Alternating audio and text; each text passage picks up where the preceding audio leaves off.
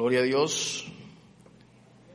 Bendito sea el Señor que nos da la maravillosa oportunidad de abrir su palabra y de enseñarla. Dios es maravilloso. Bien, vamos a vamos a abrir el Salmo 59, mis amados.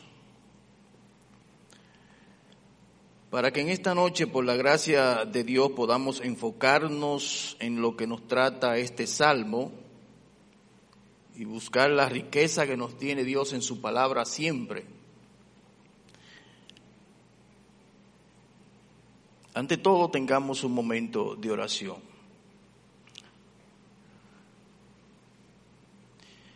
Tú que moras en las alturas de los cielos, Señor,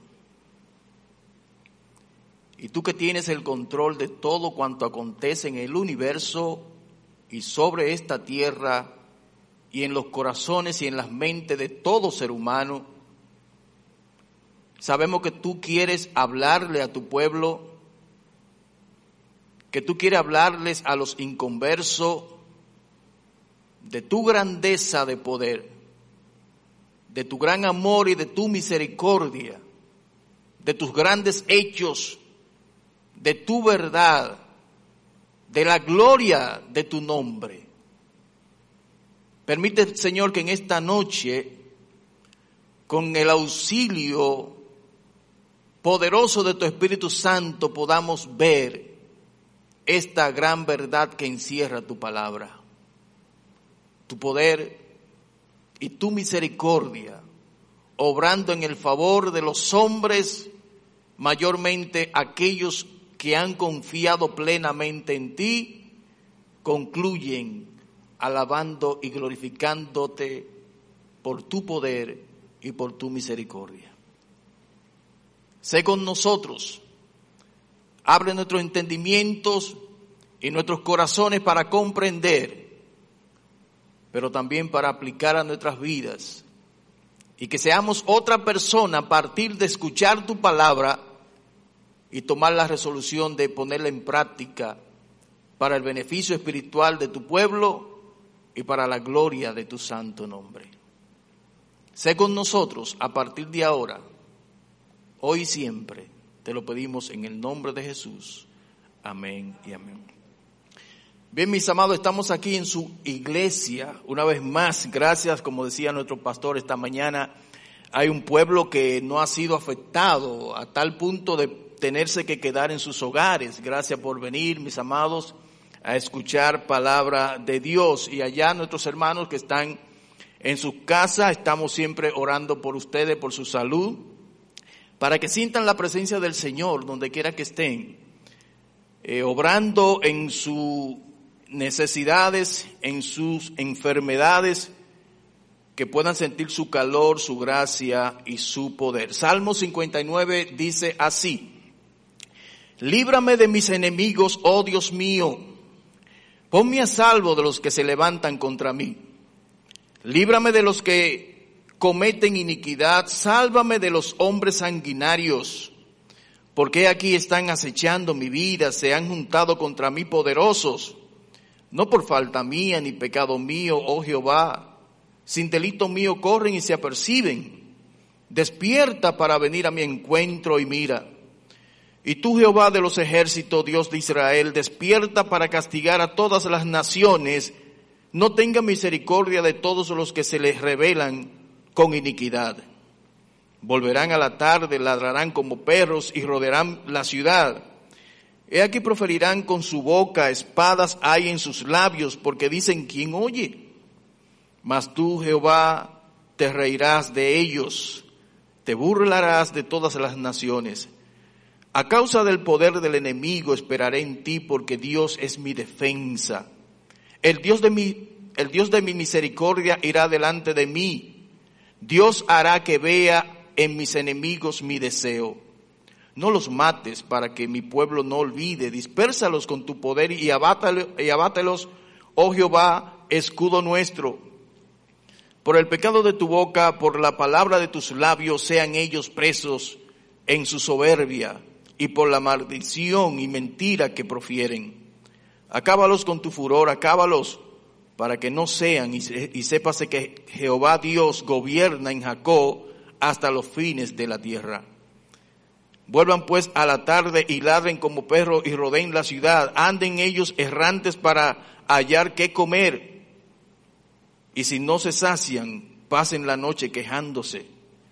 Pero yo cantaré de tu poder y alabaré de, mañana tu misericordia, porque has sido mi amparo y refugio en el día de mi angustia. Fortaleza mía, a ti cantaré, porque eres, oh Dios, mi refugio el Dios de mi misericordia. Este es un salmo maravilloso, mis amados. Este es un salmo como para uno oírlo desglosando palabrita por palabrita, pero no hay tiempo para eso. Sin embargo, quisiéramos enfocarnos en la verdad que encierra todo el texto. Y es que debemos meditar en el poder y la misericordia de Dios. Esto es una costumbre que siempre se ha hecho. Los seres humanos, especialmente los que están en estado de poderes, acostumbran a recordar eventos y casos de su historia pasada, tal vez para ver si, si han obrado con justicia o han sido correctos en lo que han hecho hasta ese momento, o para planear o replantear o reformar algo que, que ellos entiendan de todo lo que han recorrido, o para ver si podían gozarse de las cosas que han hecho hasta ese momento, o ver hasta qué punto eh, se sienten satisfechos o realizados. Es el caso de Nabucodonosor. Nabucodonosor en un momento dado de la historia se detuvo como a meditar de todas las cosas que había hecho y él concluyó diciendo, ¿no es esta la gran Babilonia que yo edifiqué para casa real con la fuerza de mi poder y para gloria en mi majestad? Esa meditación que él estaba haciendo de, lo que había ocurrido en su vida y en su, y en su historia no concluyó bien. Porque Dios lo hizo comer hierba como los animales, porque se enorgulleció, se creció, pensó que todo había sido obra del poder exclusivamente de él. De igual manera el rey Azuero, en un momento dado que perdió el sueño, mandó a buscar los, los libros de las crónicas y la historia para analizar y encontró allí mientras se lo leían que alguien en un momento dado descubrió que había un, una trama para matar al rey y esa persona era Mardoqueo. Y él entendió que tenía que recompensar a ese hombre, y ustedes conocen la historia, fue recompensado finalmente. O sea, este hombre meditaba en, ese, en esos anales históricos y concluyó bendiciendo a los obradores de bien. Y esto parece que era una costumbre porque el salmista, en el Salmo 145, versículos 5 y 6, oigan lo que dice, en la hermosura de la gloria de tu magnificencia y en tus hechos maravillosos meditaré.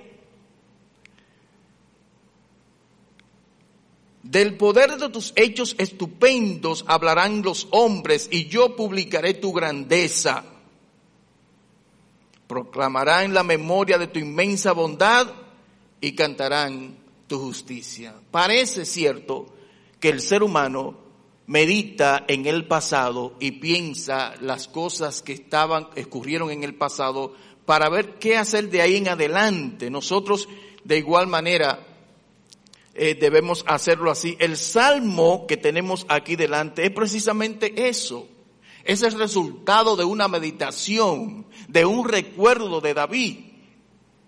Dice el pastor MacArthur, eh, este salmo es una mezcla de oraciones, de descripciones desfavorables del adversario, de imprecaciones y de alabanzas a Dios.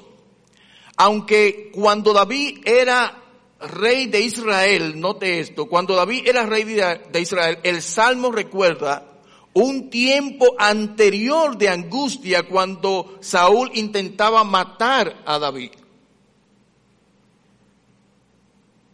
O sea, la profunda confianza de David en la soberanía de Dios transforma el, lamento que está haciendo en aquel entonces en una alabanza. Es decir, David está en sus palacios y comienza a meditar en aquella persecución que tuvo de aquel bárbaro que quería quitarle la vida. Y él pudo analizar el poder y la liberación que recibió de Dios de esos enemigos, fuertes enemigos. Y concluye en los versículos 15 y 17 con una sublime alabanza a Dios, cantando el poder y la misericordia de Dios. Y así, mis amados, nosotros debemos tener como esa actitud. Nosotros pasamos de un tiempo de aflicción, dos años y pico, tenemos pasando situaciones difíciles en el mundo entero, especialmente de manera personal. Hemos recibido situaciones difíciles en este tiempo pasado. Pero tenemos que hacer un alto y dejar ese pasado con tranquilidad, porque estamos en el presente. Y si hemos de meditar en el pasado, el propósito de esa meditación del pasado tiene que ser analizar esos grandes hechos de Dios sobre nosotros, sobre su pueblo y ver el poder con el que Dios actuó en favor de nosotros, ver su misericordia y entonces concluir con una excelsa alabanza al Señor. Solamente para eso. Pero no para seguir con el pasado como de que sufrimos y no hay forma de, de volver. No, estamos ya en el presente.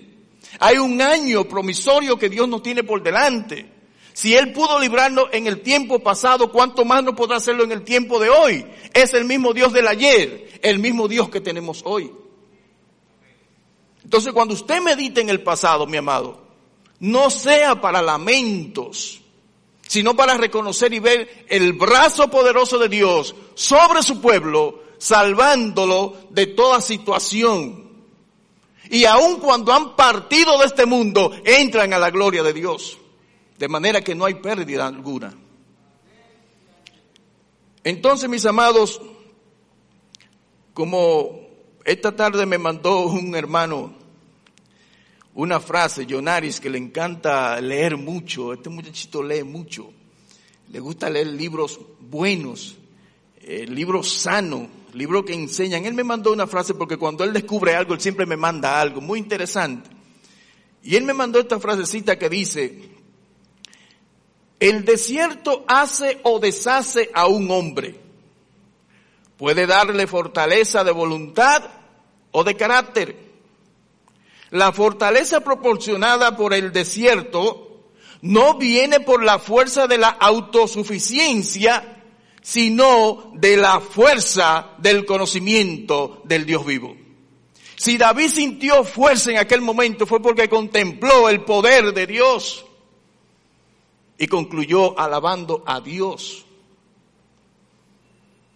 Ningún acontecimiento, mi amado, en este mundo debería estorbar nuestra comunión con Dios, ni conducirnos al desánimo, ni que perdamos el gozo de elevar oración y alabanza a nuestro Dios.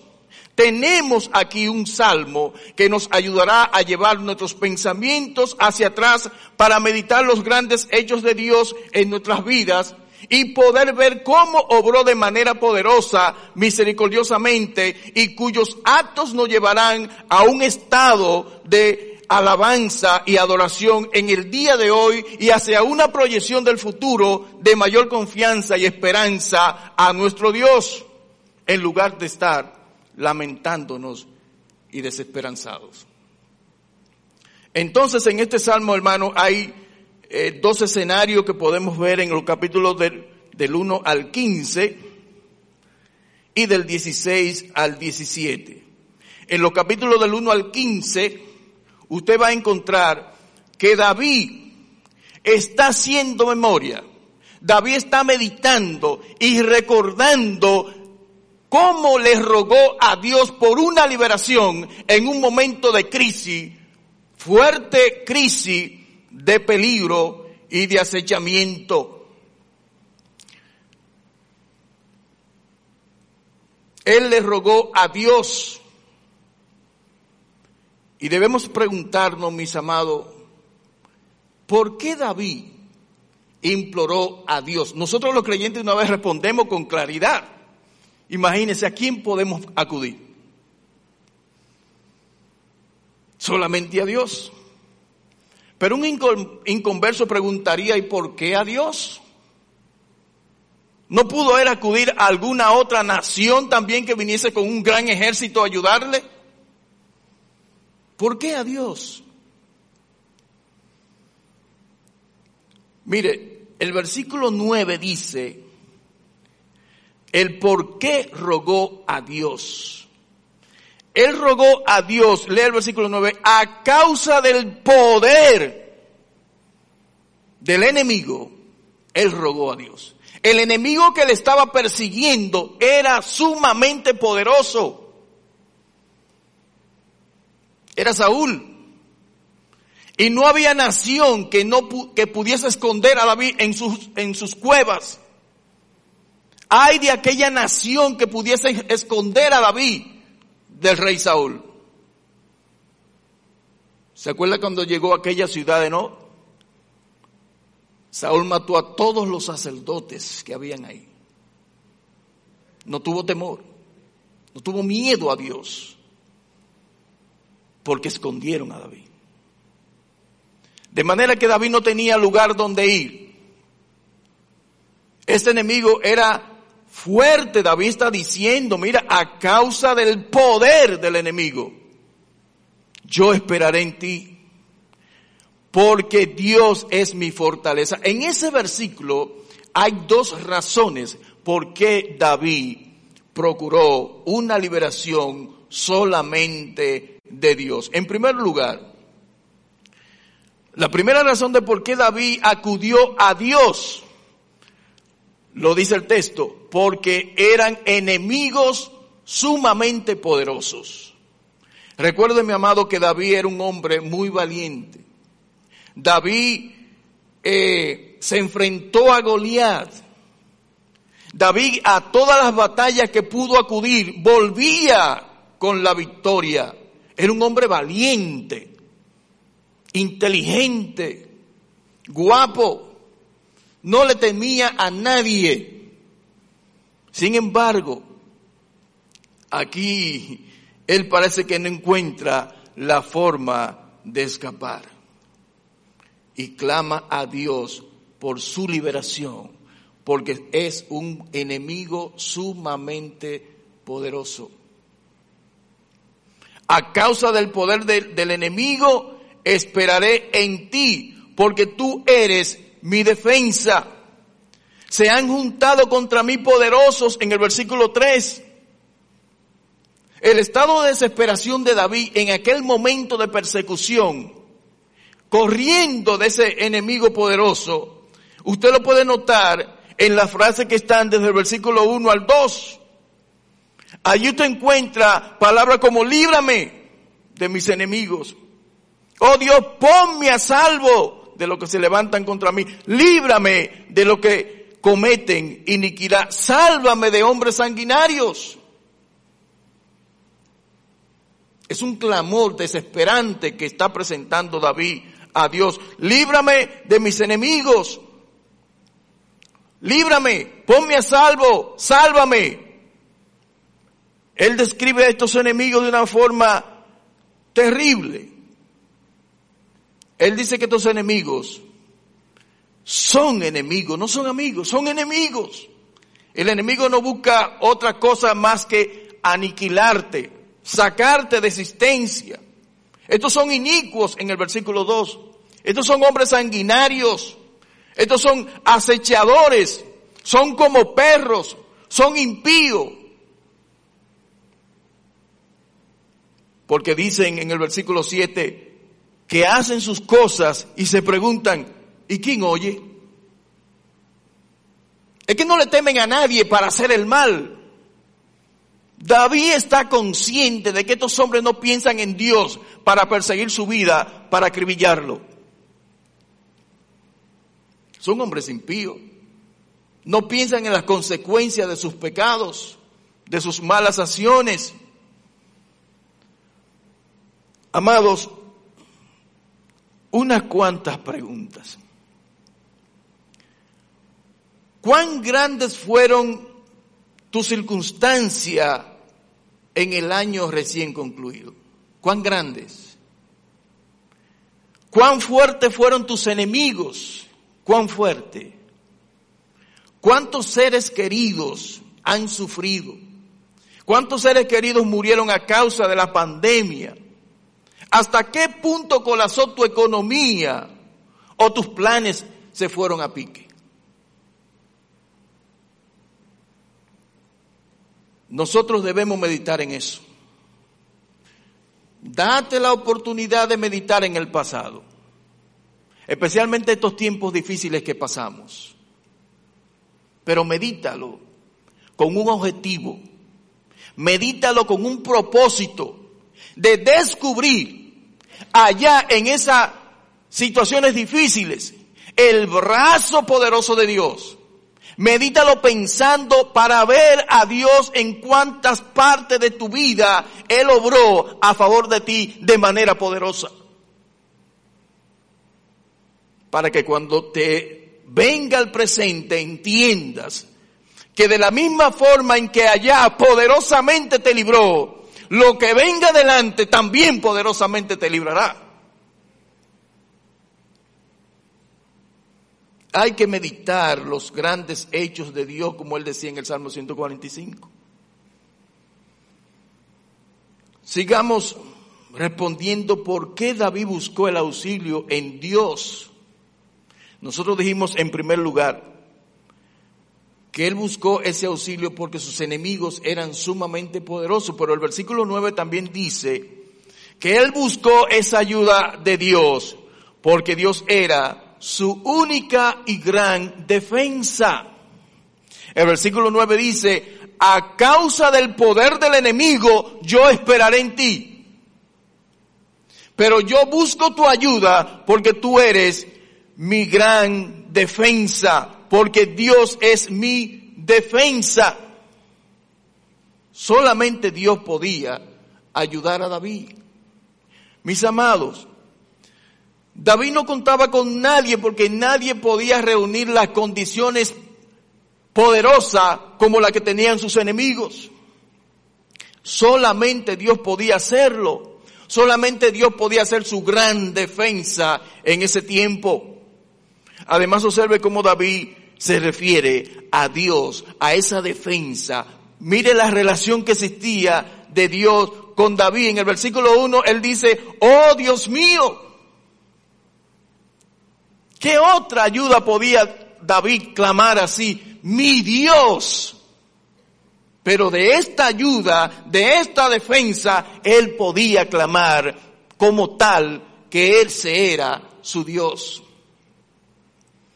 También el versículo 9 dice, porque tú eres mi defensa. En el versículo 10 dice, el Dios de mi misericordia. El versículo 17 dice, oh Jehová, escudo nuestro. Oh Dios, mi refugio. Oh Dios, mi fortaleza. Hay razones para buscar la ayuda entonces en este gran Dios. David tenía eh, bases más que suficiente para saber que si iba a buscar una defensa, tenía que ser esta defensa que viene de Dios por estas condiciones que envuelven a Dios. Su Dios era su defensa, su Dios era su Dios de misericordia, su Dios era su escudo, su Dios era su refugio, su Dios era su fortaleza. El poder con el que tú cuentes, amado hermano, tiene que ser superior al que te amenaza. Si Dios es la defensa, era la defensa de David, tenía que ser todopoderoso, porque el enemigo a quien David huía era sumamente poderoso, humanamente hablando. Ahora bien, ¿a quién piensa usted que David está recordando, además de estas condiciones brillantes del Dios que él clamaba? ¿Sabe qué dice el versículo 5?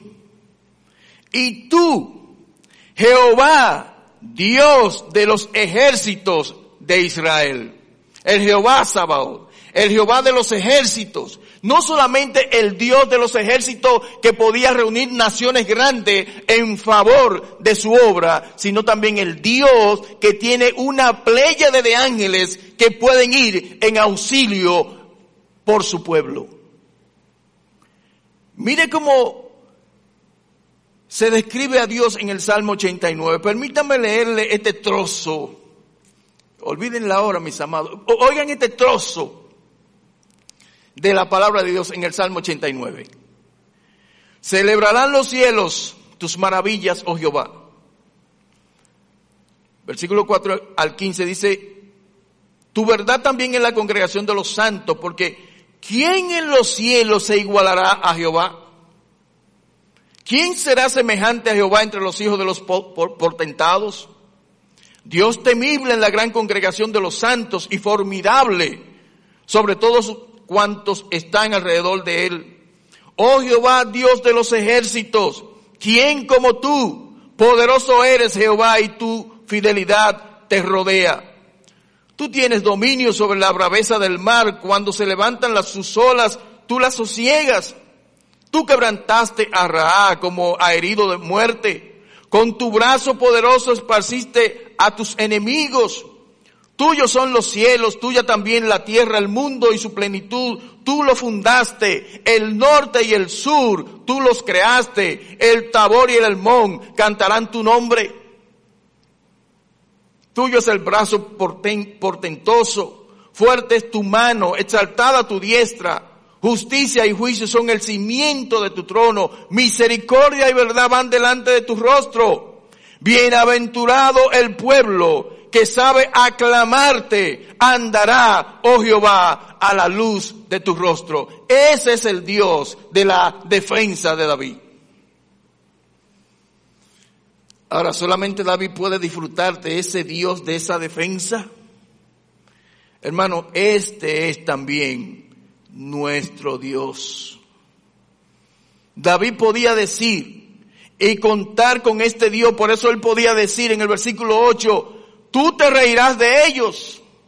Tú te burlarás, te burlarás, te burlarás de ellos. Dispérsalos con tu poder. Para lograrse eso, ese Dios tenía que ser grande. Para dispersar el, el, la fuerza de Saúl, tenía que ser un Dios grande. Y David sabe que cuenta con ese Dios poderoso y puede decirlo, dispérsalos. ¿O acaso tú no has escuchado personas en la calle cuando usted ve que un civil se está eh, oponiendo a una autoridad? Usted sabe que la autoridad tiene que ser superior. Usted no ha escuchado esta frase, tráncalo.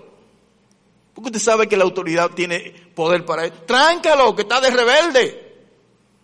Así está diciendo David. Hombre, dispérsalos. Dispersa a esa gente.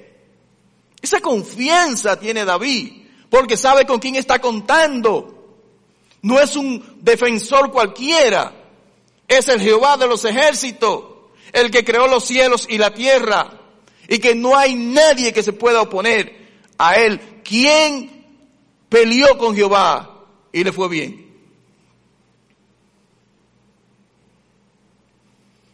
Miren mis amados, cuando uno está desesperado, uno solamente clama al que puede ayudar. Yo recuerdo a un hermano nuestro que él se viró, iba manejando un camión en las vías de Estados Unidos y él parece que se durmió y el camión se viró y cuando vino a despertar estaba volteado en el camión y sangrando. ¿Y sabe lo único que decía? Señor, sálvame, Señor, sálvame, Señor, sálvame, Señor, sálvame, Señor, sálvame. ¿A quién más podía clamar? Así estaba David. Eso es lo que estaba diciendo David. Líbrame de mis enemigos.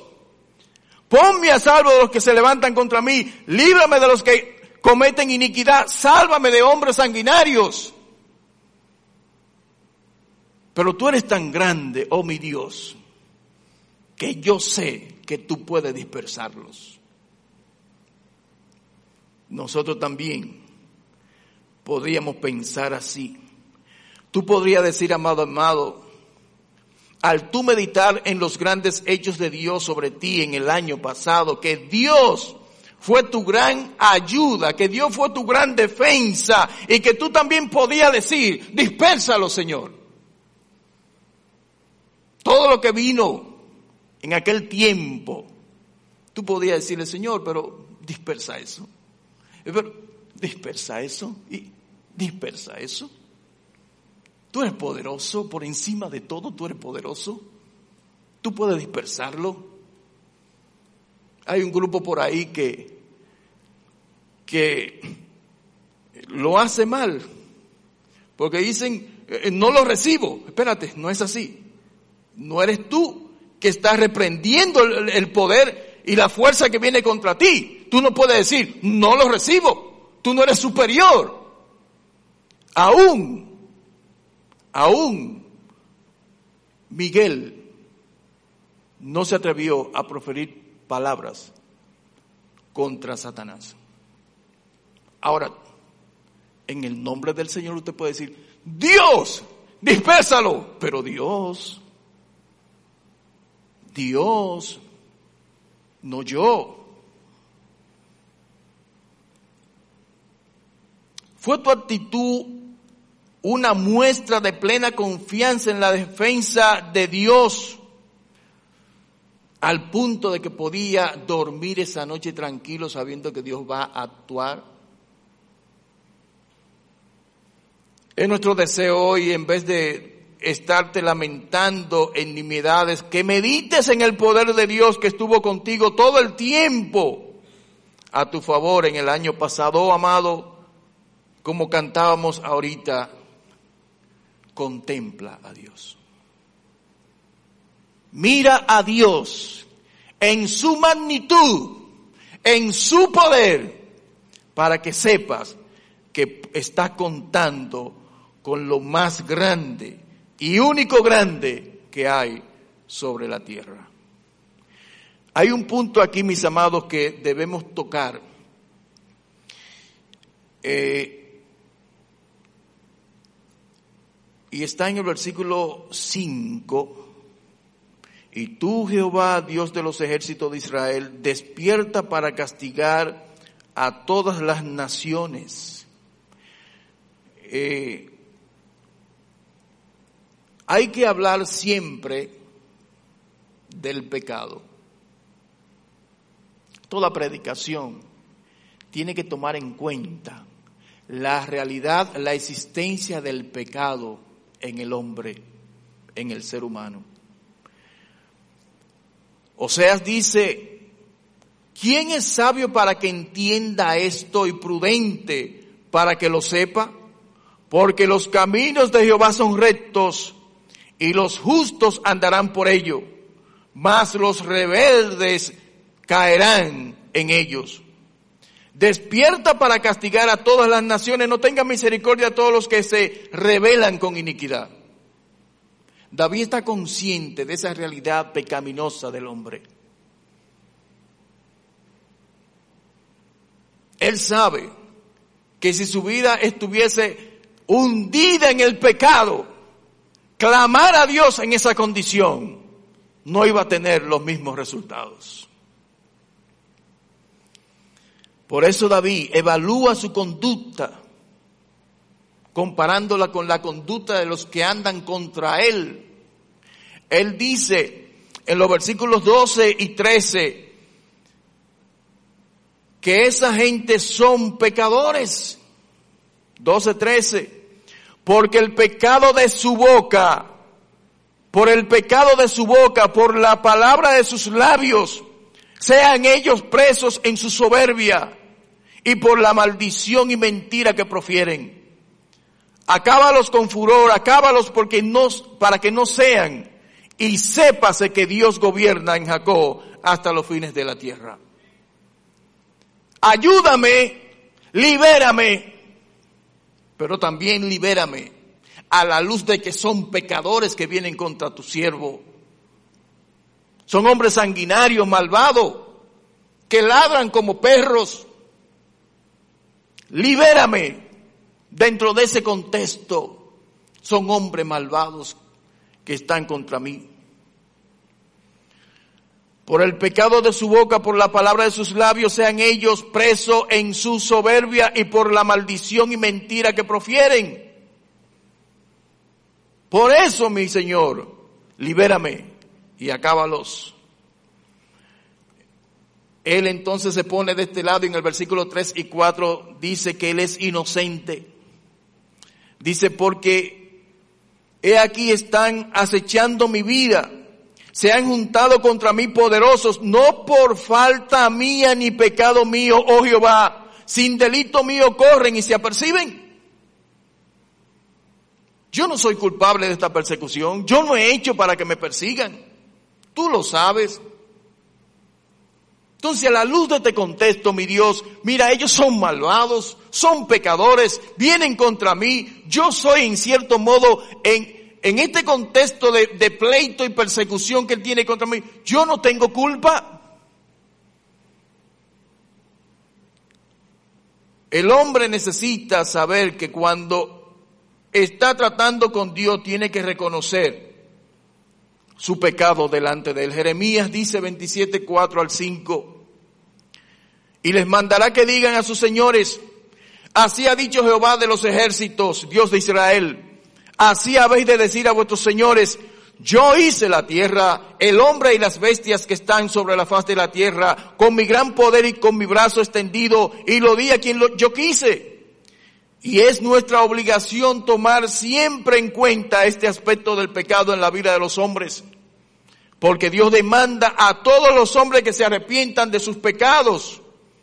Porque Él va a castigar el pecado en el infierno ardiente eterno. Toma en cuenta tu condición espiritual. ¿Cómo estás obrando tú en esta vida sin tomar en cuenta a Dios? ¿Cómo son tus actos delante de Dios? Recuerda que la primera oración que Dios oye es la oración de arrepentimiento de aquel que no le conoce. La primera oración. De ahí en adelante todas las que tú quieras. Pero sin Dios no hay oración que llegue a sus oídos. Hasta que tú no abras el camino a Dios a través del arrepentimiento, que viene confesando a Dios tus pecados en la persona de Cristo, no verás el oído de Dios. Dijo el doctor MacArthur, tenemos que cambiar nuestra presentación del Evangelio. No podemos dejar a un lado el hecho de que Dios odia el pecado y castiga a los pecadores en el infierno ardiente. El profeta Oseas dice, ¿quién es sabio para que entienda esto y prudente para que lo sepa? El pecado hace separación con Dios. Hay un abismo de separación entre Dios y los hombres y ese abismo es creado por el pecado en el hombre. Dios es santo y no puede combinar con el pecador. Por lo tanto, hay un abismo de separación. Hay un Dios que vive y hay gente que está muerta en sus delitos y pecados. Ahora, mis amados, después de David hacer esa comparación, vayamos ahora al segundo punto y final más corto. David hace memoria de esa liberación que recibió de Dios allá en aquel tiempo de peligro. Como así nosotros también tenemos que hacer memoria de este tiempo de peligro que atravesamos pero para que concluyamos con una acción, para que concluyamos como lo hizo David en los versículos 15 al 17. Dice el 15 al 17, pero yo cantaré de tu poder y alabaré de mañana tu misericordia porque has sido mi amparo y refugio en el día de mi angustia, fortaleza mía a ti cantaré, porque eres, oh Dios, mi refugio, el Dios de misericordia. ¿En qué estadio está David ahora? En un estado de alabanza y de adoración. ¿Qué está haciendo David? Dice, cantaré tu poder. De mañana alabaré tu misericordia. Es importante, amado, que, que notemos este punto aquí. David canta su poder, David alaba la misericordia del Señor y eso lo hace en la mañana bien temprano. Ahora ve estos dos puntos, son dos perfecciones de Dios, misericordia y poder. Dios es omnipoder y Dios es toda misericordia. Pero cuando Dios va a obrar, solamente Dios puede hacer esto. Dios obra con su poder y con su misericordia. ¿Qué es la misericordia según el, doctor MacArthur? La misericordia divina describe la perfecta y profunda compasión que Dios siente por las criaturas o personas, como lo demuestra su benevolencia y su bondad a los que están en una condición lastimosa o desdichada, aunque no lo merezcan. Esa es la misericordia de Dios. Dios es movido a compasión. Dios siente la situación terrible en la que vive el hombre. Dios no quiere que el hombre perezca, sino que todos procedan al arrepentimiento. Él se conduele cuando sabe que hombres serán lanzados al infierno por su propio pecado y su negación y rebeldía delante de Dios. Él está alabando la misericordia del Señor. Porque que las dos van juntas. Dice el poder, una definición del poder, el poder sin la misericordia, según Henry Matthew. El poder, oiga esto, amado. Oiga esto, una, una declaración muy brillante. Oiga, el poder sin la misericordia solo infunde miedo. La misericordia sin poder es un sentimiento incapaz de prestar ayuda eficaz. Pero el poder con el que puede ayudarnos y la compasión por la que quiere ayudarnos serán justamente objeto de alabanza eterna para todos los santos. ¿Usted entendió? Dios es todo poder. Dios es toda misericordia. Pero en el accionar de Dios en bien del hombre, estas cosas van juntas. La compasión de Dios para ser inclinado a obrar el bien. Está respaldado por su poder para la capacidad de obrar. ¿Entendió? El Dios poderoso es el Dios de misericordia. ¿Qué hace un ser con todo poder y no tener compasión? Dios es compasión. Dios es poder. Por eso somos salvos. Porque se compadeció de nosotros.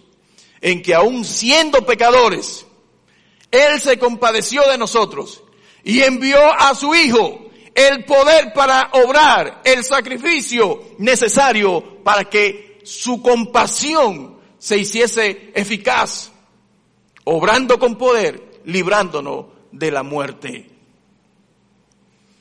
De manera que, mi amado, cada vez que medites en el poder y la misericordia de Dios, nunca separen estas dos perfecciones de Dios, su poder y su misericordia. Ellas van juntas para rescatar al pecador, ellas van juntas para liberar a su pueblo de cualquier condición.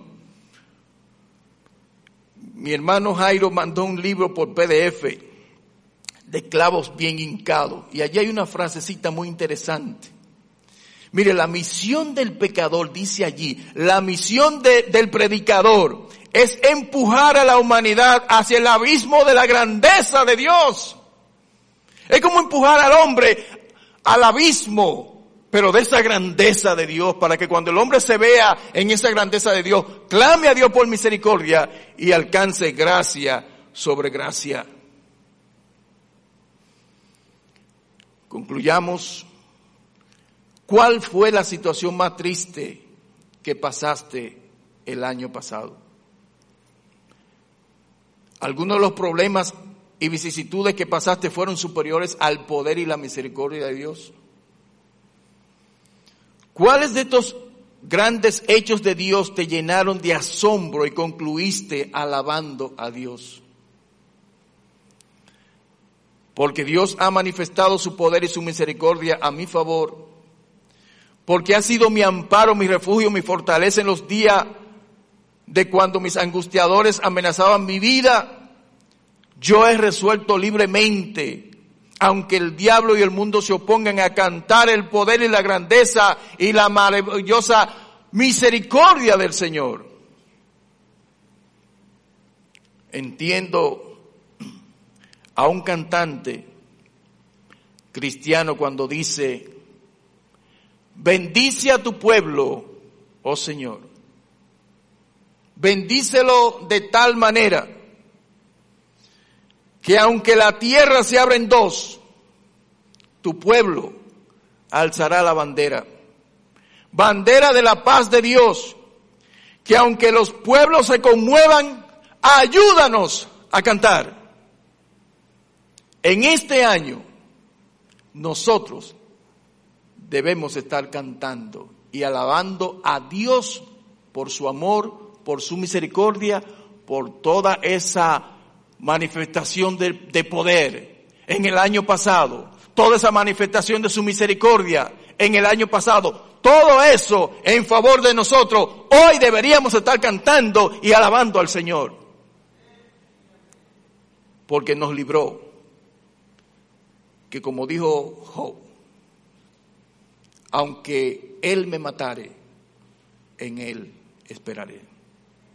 Medita, mi amado, este año Dios te está brindando una oportunidad para que no esté en lamentos, para que no esté analizando las cosas que he perdido en el pasado por la situación. Todo lo contrario, ve a Dios en cada accionar, en el pasado, ve cómo obró su misericordia en favor de nosotros y alaba a Dios. Que la gente pregunte hoy, ¿y por qué tú alabas a Dios? ¿No perdiste tú tu negocio? ¿No murió un familiar tuyo? ¿No hay unos cuantos hermanos eh, afectados por la situación? Ayúdanos, Señor, a cantar. Padre Santo, nosotros también quisiéramos permanecer constantemente en una alabanza eterna para glorificar tu poder, para glorificar tu misericordia para cantar y que los hombres sepan que cantamos porque hubo un poder que ha obrado a nuestro favor y una misericordia que se manifestó obrando juntamente con su poder para librarnos. Y que aunque Él me matare, nosotros en Él esperaremos. Bendice a nuestros hermanos, sana a nuestros hermanos, hazle sentir tu presencia en estos momentos y siempre de que tú estás ahí con ellos a pesar de la situación. Ayúdale a descansar en ti, ayúdale a alabar tu nombre. En el santo y bendito nombre de Jesús. Amén y amén. Buenas noches, Dios.